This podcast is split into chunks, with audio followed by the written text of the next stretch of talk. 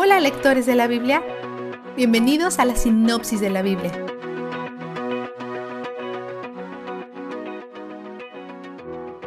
Hoy iremos de regreso al segundo viaje misionero de Pablo. En Corinto, Pablo conoció a Aquila y a Priscila. Los llamaremos AIP, un matrimonio que acababa de mudarse de Italia porque los judíos estaban siendo expulsados de Roma.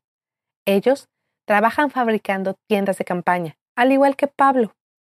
Pablo sacudió su túnica ante los judíos de Corinto.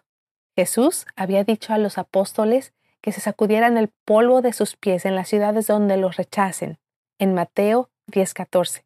Y Nehemías sacudió su túnica por una razón muy semejante, en Nehemías 5:13.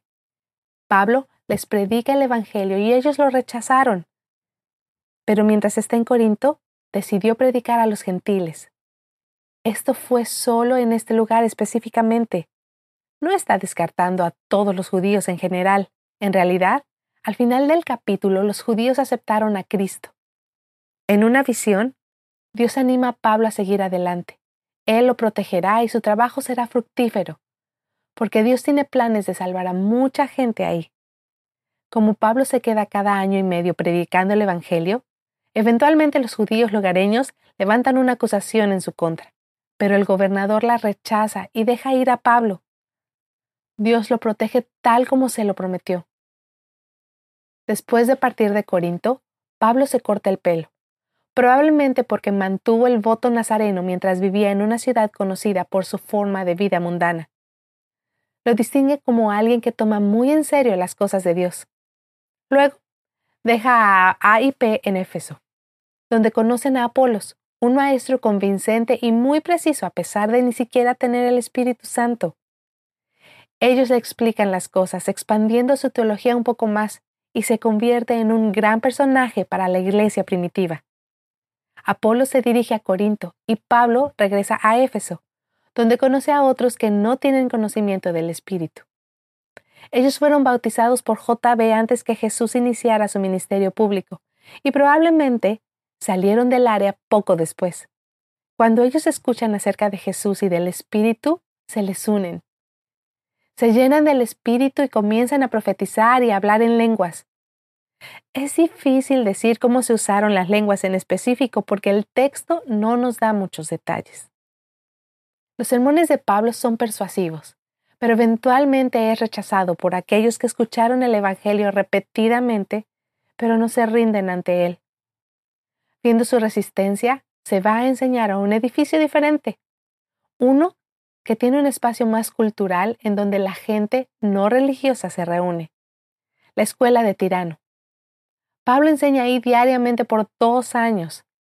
Éfeso es una ciudad importante para negocios y viajes, de tal manera que la gente que pasaba por allí escuchaban sus enseñanzas y se las llevaban a casa, y así la palabra se extiende a través de Asia, Dios hace cosas milagrosas y únicas a través de su ministerio. Incluso la gente es sanada por los pañuelos de Pablo. Todo esto es tan único que aún las escrituras resaltan cuán raro es esto. Pero el poder hambriento quiere ser partícipe en la acción. Los exorcistas del lugar comienzan a imitar lo que ven hacer a Pablo, tratando el nombre de Jesús como un hechizo. Pero no hay poder en la palabra Jesús. Hay poder en la persona de Jesús. Cuando los demonios demuestran ser más poderosos que los magos y Jesús demuestra ser más poderoso que los demonios, la gente comienza a arrepentirse y a renunciar a la idolatría.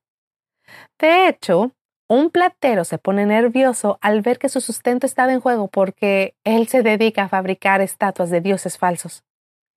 Lo que es más, su cultura está construida en base a la diosa griega Artemisa, un ídolo.